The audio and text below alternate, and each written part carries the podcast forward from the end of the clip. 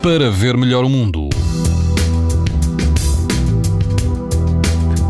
Amanhã todo o país vai apresentar risco alto de exposição à radiação ultravioleta. Na Madeira o risco vai ser muito alto e em Beja será moderado.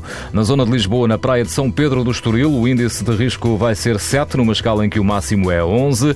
A temperatura da água do mar vai rondar os 19 graus e não haverá vento. Se estiver em Peniche, na praia de São Bernardino, o vento será calmo, a água vai rondar os 18 graus. Também aqui o risco de exposição aos raios UV é alto. No Algarve, na praia do Anção, a água do mar vai ultrapassar os 26 graus e não haverá vento. O índice UV previsto é de 7, ou seja, alto. Pode ouvir estas informações no site da TSF e também em podcast.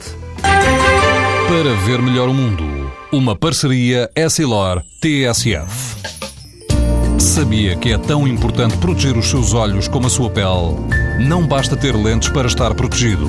Lentes Essilor Proteção Total. Para uma visão saudável.